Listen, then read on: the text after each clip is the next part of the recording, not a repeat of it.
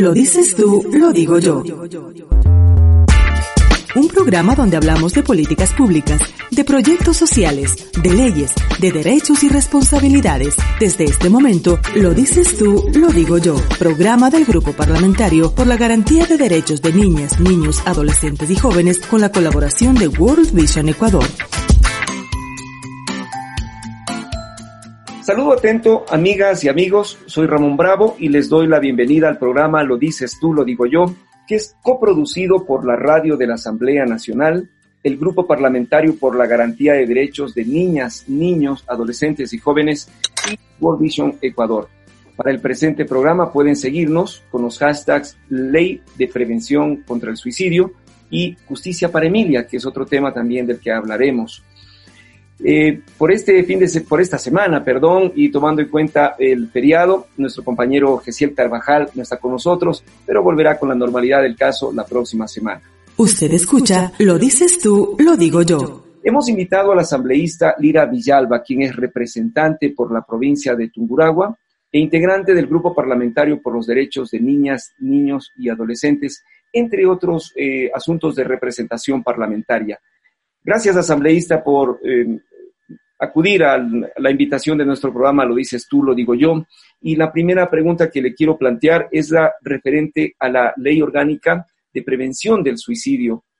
Esto fundamentalmente porque las cifras de suicidios en Ecuador se han incrementado drásticamente y que en el año 2008 ya decían especialistas que teníamos cada dos días un intento de suicidio solamente por poner en contexto entre el fin de semana, el sábado 31 y domingo 1, hemos tenido publicados en los medios de prensa al menos dos casos, es decir, pasando un día. Asambleísta, bienvenida al programa, lo dices tú, lo digo yo. Por favor, si nos pone en contexto qué es lo que está ocurriendo con la salud mental de la población eh, con este problema del suicidio. Bienvenida. Bueno, primero, muchas gracias por la invitación a este programa tan importante de la radio de la Asamblea Nacional. Lo dices tú, lo digo yo, y mi agradecimiento fundamental por tocar este tema eh, que muchas veces se queda, eh, digamos, en el impacto de la noticia recurrente. Puede ser de, que hay un, un caso de suicidio y entonces todos se ponen a hablar de eso, pero me parece que es indispensable que esto sea un motivo de debate permanente para que asimismo eh, la política pública venga pronto. Eh, nosotros venimos bregando desde hace muchísimos años atrás, desde el 2015 aproximadamente, antes de ser asambleísta, en el proceso de eh, precisamente prevención de suicidio. Fui gobernadora de mi provincia en el año, desde el año 2012 hasta el 2016, aproximadamente 2017, y en ese tiempo, pues nosotros tuvimos una, una gran escalada de, del índice de suicidios en la provincia que me llamó muchísimo la atención. Ustedes saben que como gobernadores en su tiempo nosotros teníamos la visión de eh, precautelar la seguridad ciudadana y en ese sentido las muertes violentas eran una de nuestras principales eh, misiones para atender las causas, atender precisamente eh, todo el tema de prevención, pero el suicidio era una muerte, un tipo de muerte violenta a la que no le prestaban mucha atención.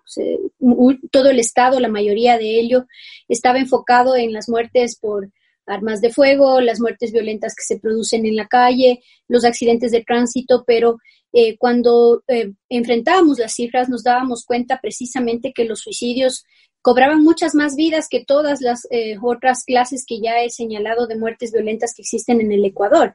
Inclusive muy cercano. inclusive muy cercano, de su asambleísta? Sí, eh, como le decía, inclusive muy cercano al tema de los accidentes de tránsito que han cobrado muchísimas vidas a nivel nacional. ¿De dónde sacábamos esos datos? Precisamente el sistema David. En su momento, en el gobierno anterior, se logró tener este sistema que permitía eh, pues tener cifras a diario eh, eh, pues eh, de todo lo que ocurría, de los eventos que ocurrían, lo que antes no pasaba porque antes se tenían registros manuales que muchas veces se perdían. Y eso nos ayudó también a enfocar un tanto de mejor manera la problemática. Sin duda ha sido un camino larguísimo y hasta ahora no, hemos podido resolver pues temas fundamentales. Ahí es donde nos dimos cuenta, por ejemplo, de que no es solamente la voluntad de los actores o de los gestores en territorio la que puede eh, promover articulaciones institucionales que son fundamentales, sino que es necesario que esto se establezca con la obligatoriedad del caso, porque, por ejemplo, nosotros en la provincia impulsábamos una campaña que fue conocida a nivel nacional, Minga por la Vida, logramos eh, pues agregar a todas las instituciones a esta estrategia mientras estuve de gobernadora, pero cuando eso cambió, obviamente eh, la, la estrategia se se, se hizo, eh, se desvaneció. Y más allá de eso, eh, pues eh, hemos visto también experiencias en otros sitios que ocurren de la misma manera. Dependen de la voluntad política. Claro, no solamente, que no solamente dependa de una voluntad política o de generación de política pública. Entiendo, porque se diseña un proyecto de ley. Es decir, hay una propuesta aún mayor de la sola generación de política pública. ¿En qué consistió esta propuesta asambleísta? Sí, justamente le decía, todo lo que vimos en la experiencia de la prevención, eh, con la experiencia además de todos los profesionales que tienen que ver con la materia, Observamos, por ejemplo, que habían debilidades en la falta de articulación institucional. Eh, esta eh, articulación que eh, se hace obligatoria en la ley que nosotros propusimos en la Asamblea Nacional, una articulación que no es solamente de ciertas instituciones, sino de una gran cantidad de sectores, pues siendo el suicidio multicausal, demanda también de la intervención de sectores diversos. por ejemplo, el Ministerio de Inclusión Económica y Social, de Trabajo, el Ministerio del Deporte, hay una serie de instituciones que se van agrupando obligatoriamente de acuerdo a esta norma. Pero además detectamos varias falencias. Eh, una de ellas, la que le menciono, eh, que eh, tiene que ser obligatorio, por otro lado, el tema del registro de los suicidios como tal. Le decía que antes de la aparición del sistema David se llevaban registros manuales. Los datos que nosotros manejábamos eran únicamente los que la policía nos proporcionaba porque ellos son precisamente los que van a hacer los levantamientos de cadáveres, etcétera. Y eh, pues cuando revisábamos el tema de eh, Ministerio de Salud, por ejemplo, no lográbamos cotejar porque en, el Ministerio de Salud tienen otra categorización, determinan la muerte por asfixia mecánica, una serie de, eventos, pero no nos permite Pero no, claro, pero no la parte eh, fundamental. Exacto. Entonces vimos que había la ausencia de un registro, que era importantísimo saber los eventos, eh, poderlos focalizar, es muy importante para la generación de política pública. Y imagínese que a pesar de que llevábamos años en la estrategia, nunca pudimos consolidar eh, a ciencia cierta todos los eventos, porque inclusive en los, en los en el primer nivel de salud tenían unos registros que no estaban completos con los de segundo nivel, entre otras cuestiones, porque eh, no estaban unificados esos registros. Bien. Entonces, yo digo, ¿qué tenemos actualmente? Este, esto de los suicidios es un asunto, como usted ya lo ha descrito, y ahora que lo estamos viviendo con mayor fuerza, con mayor dureza, y entonces digo, ¿qué tenemos? Tenemos un proyecto de ley y tenemos a mi sentido, no sé si usted nos puede informar mejor, una ausencia de política pública para trabajar el tema de salud mental. Por favor. Indudablemente, la salud mental es una deuda eh, eh, del Ecuador. El Ecuador inclusive ha sido observado por organismos internacionales por la falta eh, precisamente de atención en temas de salud mental. Nosotros hacemos referencia en el proyecto de, salud, precisamente de, suicidios, de prevención de suicidio y en uno que estamos por presentar también una ley orgánica eh, de salud mental como tal, como en otros países, por ejemplo, se invierte al menos el 1% del presupuesto destinado a salud para salud mental. Aquí es del 0.01%. Es decir, ah. eh, que eh, no se ha dado el énfasis necesario a esto, siendo que la salud mental es la causa además de otras enfermedades de tipo físico, como ya está científicamente comprobado. Sin embargo, no se ha dado eh, la relevancia que demanda precisamente la problemática de, la salud mental en el país y mucho más agudizada ahora por el tema de la pandemia. Hemos visto eh, como noticias eh, mundiales cómo la escalada de depresión, de cuadros depresivos, de ansiedad, de problemas mentales se ha dado en esta pandemia. Y no está exento el país, que además de una crisis de salud, está viviendo una crisis social, política, eh, una crisis económica profunda eh, que precisamente está derivando a problemas de salud mental muy graves que no, no están siendo atendidos en la manera que se requieren, porque hay valencias fundamentales en el sistema de salud pública. Digamos, asambleísta, que como ya todos sabemos, el, la LOS, la Ley Orgánica de Salud, fue vetada completamente, no podrá reabrirse el debate en un año, y no sé si allí estaba insertado este, esta problemática, el tratamiento de la salud mental. Si no es así, ¿qué tenemos ahora a la mano como una herramienta eh, legislativa para darle viabilidad, pero lo más pronto? Mire, probablemente en la Asamblea eh, soy de las pocas voces que hace referencia, énfasis y, da seguimiento al tema de salud mental. Desde luego he tenido el apoyo del grupo parlamentario, eh, pues eh, precisamente de los derechos de la niñez y de la adolescencia, pero le decía, este ha sido un problema muy serio. en, principio, en el Código de Salud no se incluyeron cuestiones fundamentales en materia de eh, pues, salud mental eh, que se insistían, se las incluían, pero se lograron cosas importantes. Entre esos, por ejemplo, eh, declarar o reconocer al suicidio como un problema de salud pública. Eso es fundamental para la, la definición de los recursos, definición de estrategias, definición de una serie de acontecimientos que la categorización de problema de salud pública precisamente atañe. Sin embargo, fue vetado el Código de Salud y perdimos una gran oportunidad, pero todavía no hemos perdido toda la oportunidad como Asamblea Nacional. Hemos dado pasos importantes, ¿y lentos. ¿Cuándo podríamos tener este, el siguiente paso asambleísta? Me, refiero ya como presentación de proyectos. Mire, nosotros, nosotros hemos, llevamos cerca de dos años insistiendo en el trámite de esta ley. Eh, en la, en el, solo en la Comisión de, de, Salud lleva ya bastante tiempo el proyecto de ley. Se demoró precisamente porque estaban aprobando el Código de Salud, decían que luego de eso iban a tratar el tema. Eh, luego porque estaba en la Comisión de Salud el tema de los carnets, etcétera. Todo ha sido prioridad, menos el tema de salud mental. Yo he venido insistiendo en el tema, he hablado con las autoridades de la Comisión, con los miembros, con el presidente de la Asamblea, etcétera, para que eh, eh, pues se, priorice este tema. seguimos esperando el informe para primer debate de esta importante ley que como le digo, no es un capricho mío, es una necesidad urgente de la ciudadanía. Y sobre todo cuando vemos a, cada, a cada rato, o sea, eh, eh, esto no puede ser más más eh, gráfico en la urgencia con la que se debe tratar proyectos como este, cuando tenemos a diario en, en Quito, en Guayaquil, en todas las ciudades del país, intentos de suicidio que son frustrados por la intervención oportuna de, agentes de la policía, de agentes del, tránsito, etcétera. Y pues eh, estos son cosas de, todos los días. En mi provincia, durante la pandemia, hubo eh, precisamente un suicidio de una persona adulta mayor que además terminó asesinando a sus dos nietos. Pues, Entonces hay cosas realmente serias que parece que no mueven la conciencia de algunas estructuras políticas que inertes ante un problema como este, eh, pues todavía no han reaccionado. Pero no hemos perdido la esperanza y como le digo, todavía tenemos seis meses en esta asamblea que eh, deben, ojalá, acelerar todos los caminos para que la Comisión de Salud y en este caso el Pleno de la Asamblea Nacional pueda ofrecerle a la ciudadanía una herramienta de exigibilidad de sus derechos eh, pues a la salud integral y en eso precisamente a la salud mental eh, que está tan descuidada en el país. Abogada Lira Villalba, nos queda un minuto y medio.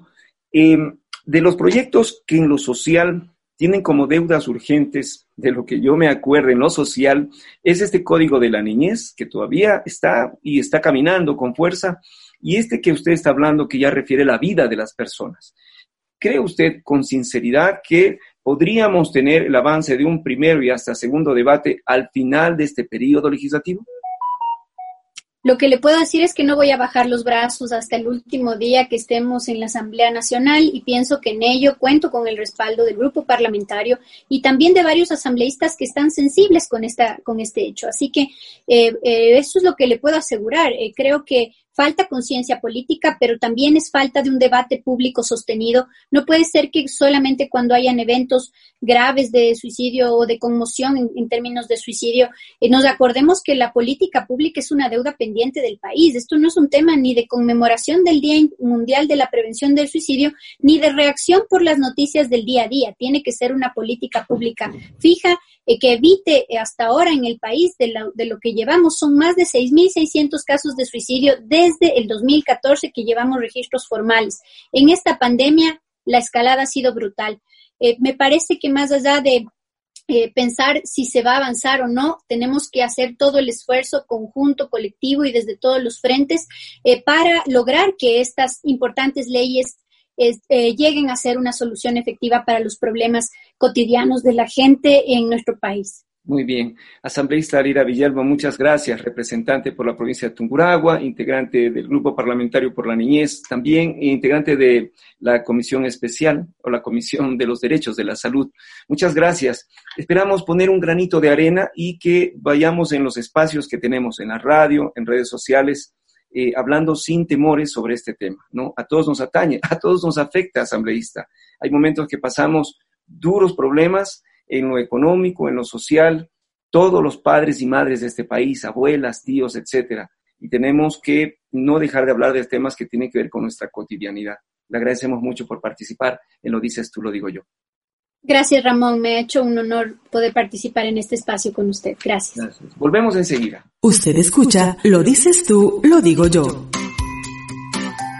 Esta semana se difundió una nueva tragedia en el país cuando se informaba de la muerte de una niña de tan solo cuatro años de edad que había sufrido primero politraumatismos y una lesión en el cráneo que la dejó en coma por cuatro días. Además, la niña presentaba lesiones compatibles con agresión sexual y sustancias psicotrópicas en su sangre. El presunto homicida está en la cárcel de Riobamba y la mañana de este viernes 30 de octubre que pasó, Familiares de la niña y la ciudadanía realizaron un plantón para pedir la máxima sanción por tan grave delito. Para esta segunda parte del programa hemos invitado a Sibel Martínez, la vicepresidenta del Consejo de Protección de Derechos del Distrito Metropolitano de Quito. Primero, Sibel, ¿qué está pasando con tan demencial situación que acabamos de describir? Así es, es demencial. Es una situación que, que nos obliga a alzar la voz por nuestros niños. No es eh, en vano, ya advertimos en algún momento, de hecho yo tuve el gusto de compartir con ustedes en, alguna, en algún momento y conversábamos de cifras, de cifras de violencia, de cifras que demuestran desprotección, de un discurso eh, quizá indiferente y negador de la realidad que están viviendo los niños ahora en la pandemia y que veníamos ya arrastrando cifras complejas y que por obvias razones, en una situación atípica como la que estamos viviendo, hoy se han exacerbado. Y me refiero a temas de violencia, ¿no? Que, quizá es lo que más nos, nos duele el alma, el corazón. Em, en el caso de Emilia, a quien tú te refieres, eh, lo que sucedió en Riobamba, me gustaría decirte que, es un caso aislado y, y lastimosamente no es así. En la pandemia... es, un caso aislado, no es un caso... No es un caso, no es un caso aislado.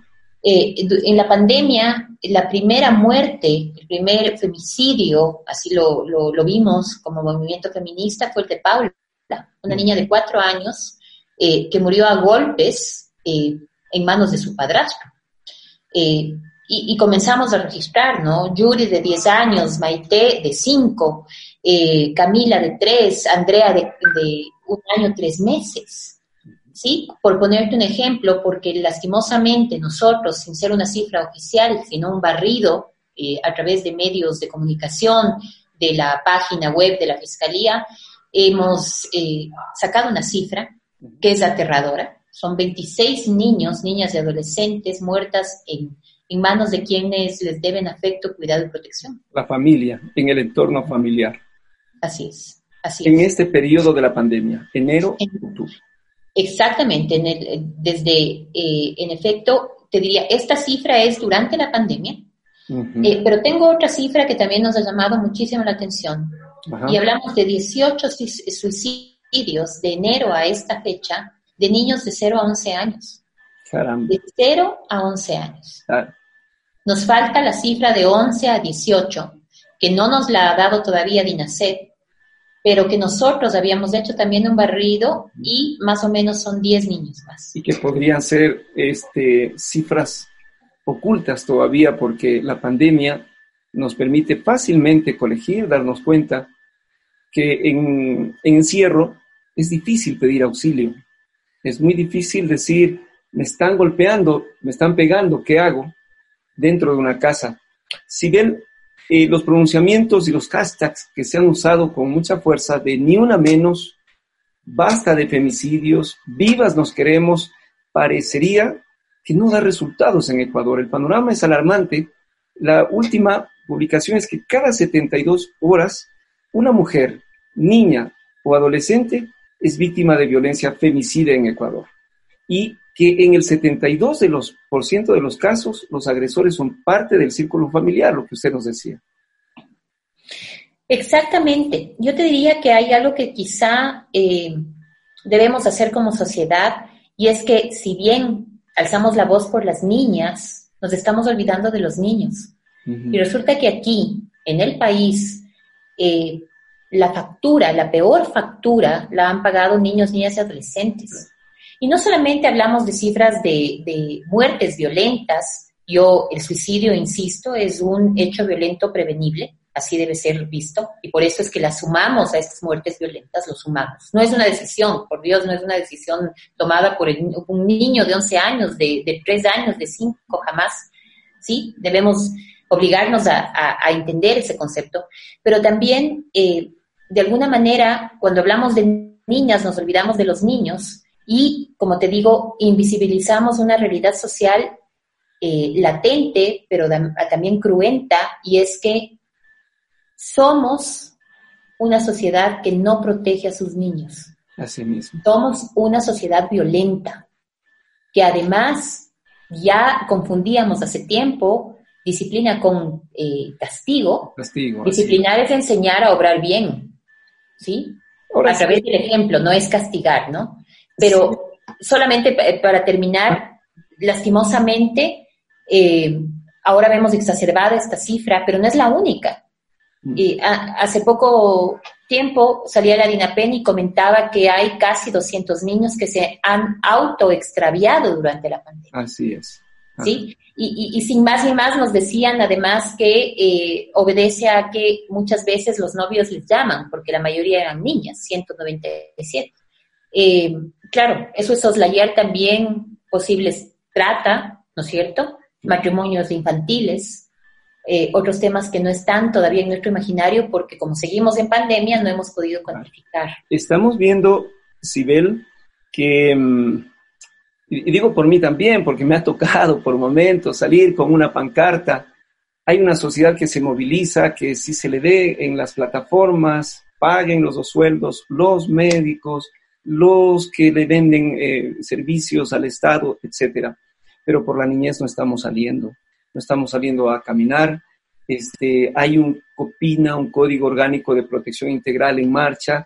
Me consta que están trabajando con las mejores intenciones, pero no hay una sociedad, sociedad movilizada para frenar esto que está creciendo con mucha fuerza y con miedo, sinceramente con miedo de que prospere eh, la cantidad de ataques, violaciones y muertes a las niñas y a las mujeres, por supuesto yo creo que, eh, que, este ha sido siempre un mal. Es decir, eh, otros grupos de atención prioritaria pueden hacer un lobby político, pueden alzar su voz y su voz puede ser escuchada. Los niños siempre van a necesitar de un tercero para poder hacer lo mismo.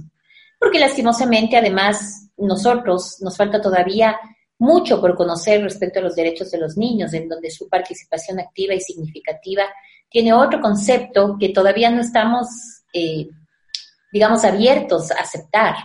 Y tiene que ver con que ellos pueden formarse un criterio, pueden alzar su voz, por supuesto, y eh, tratar los temas que a ellos les afectan. Pero en la práctica esto no se cumple. Yo pongo un simple ejemplo que creo que da la razón a lo que estoy comentando, y es que quien durante toda esta, esta época, y me refiero a actores políticos, se ha dirigido a los niños y les ha preguntado cómo se sienten, por ejemplo. ¿Les han, les han dicho quieren regresar a clases? ¿Les han preguntado si están pasándola bien en casa?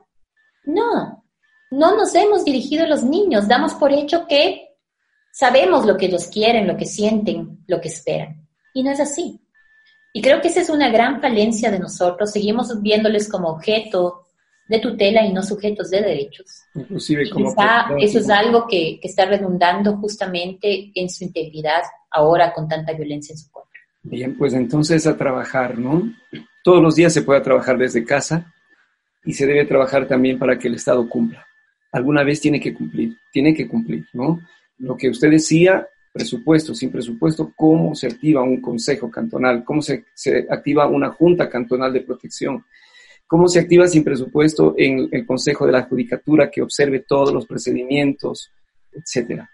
Bueno, seguiremos eh, hablando, Sibel, este es un tema que mm, no, no, lo podemos callar. Esta semana no hemos querido dejarlo pasar de ninguna manera para que cada vez más voces se sumen a um, esta voz de alerta y que no callemos, no podemos callar. Sibel, muchas gracias en esta oportunidad nuevamente por asistir al programa Lo dices tú, lo digo yo. Ha sido Sibel Martínez, quien es representante, vicepresidenta del Consejo de Protección de Derechos del Distrito Metropolitano de Quito, y anteriormente tuvimos a la asambleísta Lira Villalba hablando sobre este proyecto de ley de prevención del suicidio, otro problema que se ha hecho casi cotidiano con personas que intentan quitarse la vida y otras que lo hacen. Bien, la próxima semana tendremos más del programa. Muchas gracias y hasta la próxima. Hoy hablamos de políticas públicas, de proyectos sociales, de leyes, de derechos y responsabilidades. Gracias por acompañarnos en Lo dices tú, lo digo yo, programa del Grupo Parlamentario por la Garantía de Derechos de Niñas, Niños, Adolescentes y Jóvenes con la colaboración de World Vision Ecuador.